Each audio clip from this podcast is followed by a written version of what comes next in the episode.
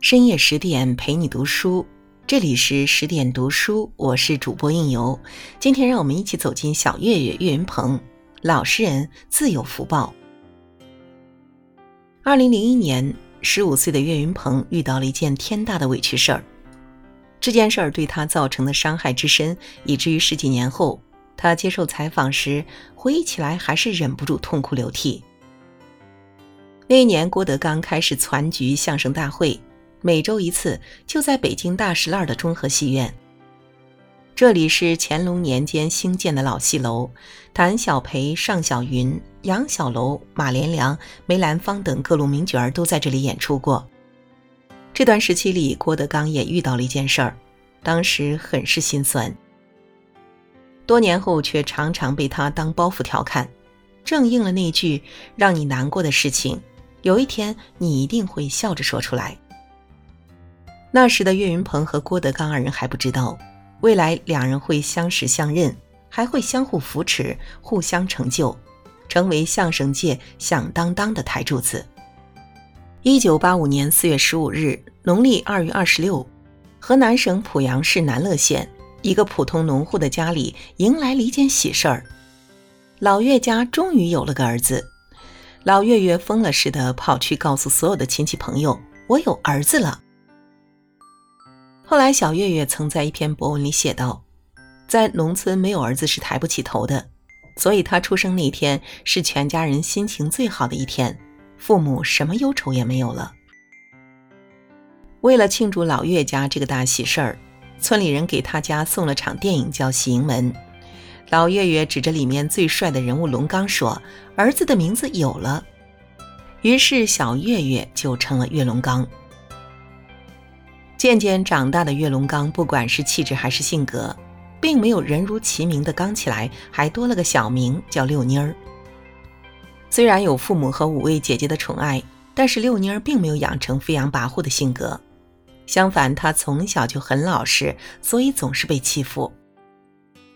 二零一七年，小岳岳还曾经在微博写道：“我小时候去村里小卖部买东西，遇见了村里的大孩子。”他无缘无故的欺负我，夹着我的脖子，我不敢回家，不敢让所有人知道，因为他警告我不许我说出去。他说他的眼睛长到了我家，我真的写不下去了。我的对手也只是个孩子，二十多年过去了，还是不能去想，还会非常痛。从那时起，被欺负似乎就成了小月月的生活常态，一直到他进入德云社很久之后。而老实到逆来顺受，也似乎成了他的生命底色。一九九八年，因为交不起六十八块钱的学费，岳云鹏决定辍学，跟吴姐去北京打工。这一年，郭德纲结束了精卫茶馆的两年演出。精卫茶馆也是他到北京以后第一次登台说相声的地方。这两年的茶馆演出，极大鼓舞了他的信心。后来跟茶馆老板有矛盾，他离开了这里，召集同行，在北京大石栏的中和戏院办起了每周一场的相声大会演出。也是在这一年，郭德纲结识了后来的德云皇后于谦。这时的岳云鹏和郭德纲还在各自的人生轨道上没有任何交集，唯一的共同点就是都在经历着北漂的辛酸。城里村里到处都放着王菲和那英的相约酒吧。十四岁的岳云鹏在这一年办了个假证，改了年龄，去了保安公司培训，最后被分配到谁都不愿意去的地方——石景山重型电机厂。相比较其他人去写字楼、去小区或者银行停车场的电机厂，不仅工资最低，而且条件最差。这个老实孩子还被分到了三班倒的大夜班，从晚上十点到第二天凌晨六点。为了能保住自己在北京的第一份工作，这个十四岁的孩子特意买了人生第一包烟。后来他自己回忆道：“烟买的是最便宜的那种，也不是为了抽。巡逻时犯困了，就把烟点燃夹在手上，真要睡着了，烟烧到手一疼，马上就能惊醒，然后赶紧抖擞精神继续巡逻。”这段经历后来被他写成了《保安队的故事》。这份工作从月工资三百涨到七八百，还经常被克扣。岳云鹏生生干了一年，当时在北京做纺织工人的吴姐不舍得他遭这份罪，想带他换工作。可是姐弟俩也没啥门路，只好一家一家的问，看哪个门面缺人。好不容易找到了一家餐馆，从洗碗开始，到后来厨师长让他在后厨帮忙蒸屉，结果厨师长换人，岳云鹏也只能离开。二零零一年初，他又换了一家饭馆，干了厕所保洁员。老板喝多了，跑进来吐了一地。岳云鹏擦了擦身上沾的脏污，然后赶紧打扫地面。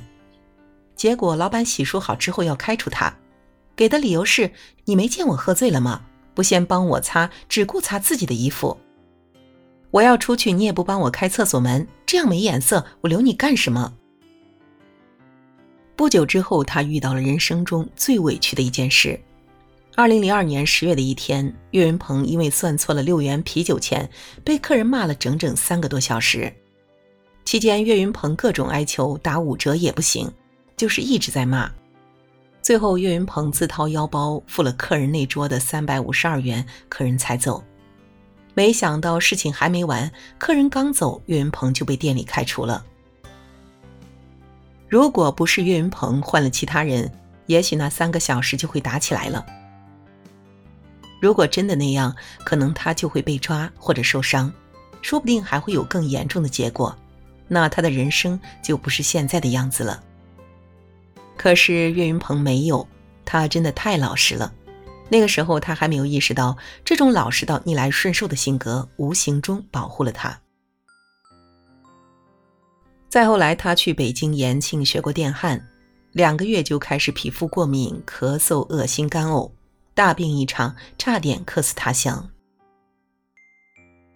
休养过来之后，他再次来到北京，又换了好几份工作，后来还是做回了餐饮。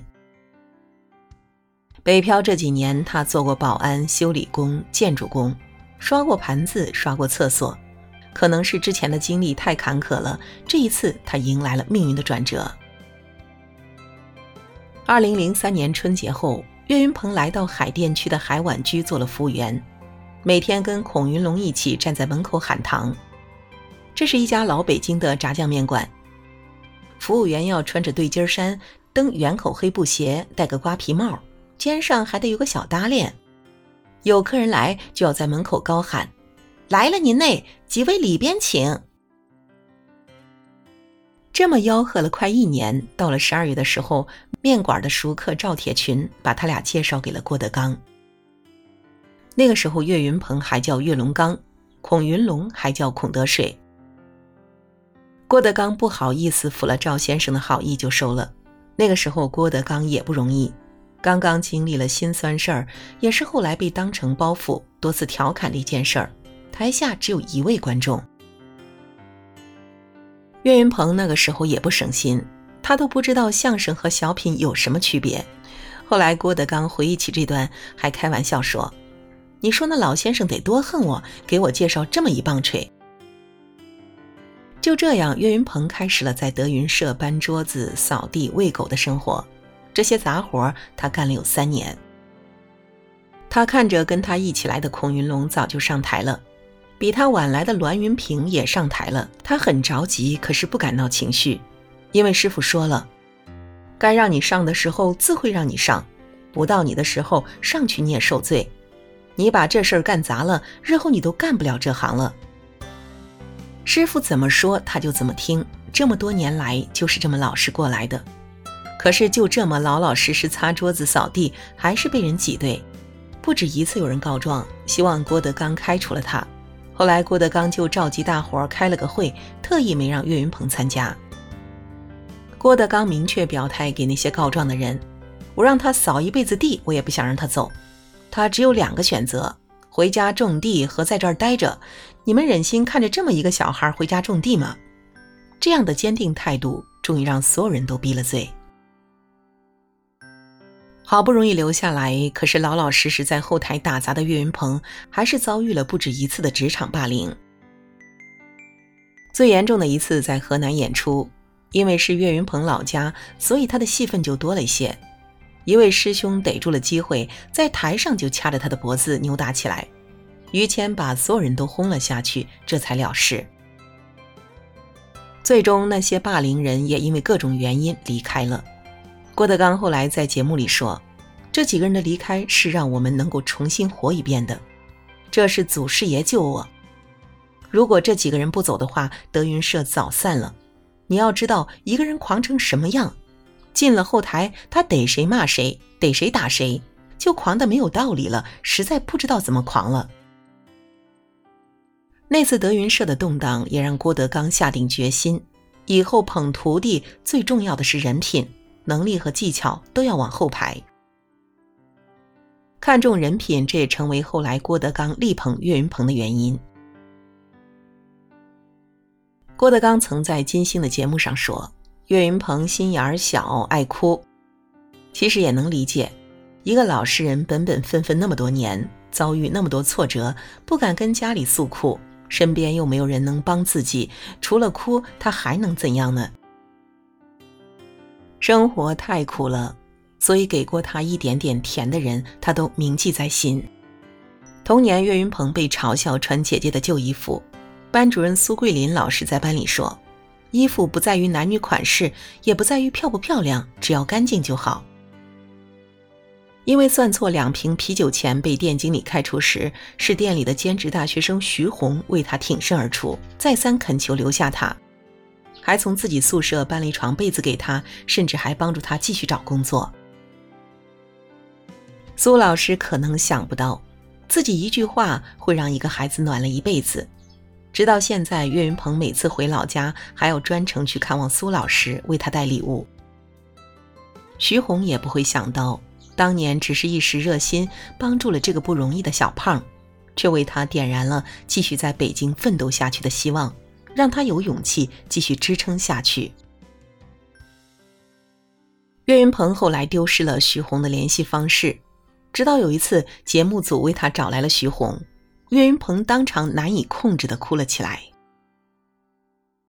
给过他甜的人，他都记得。很多年后，师母告诉他。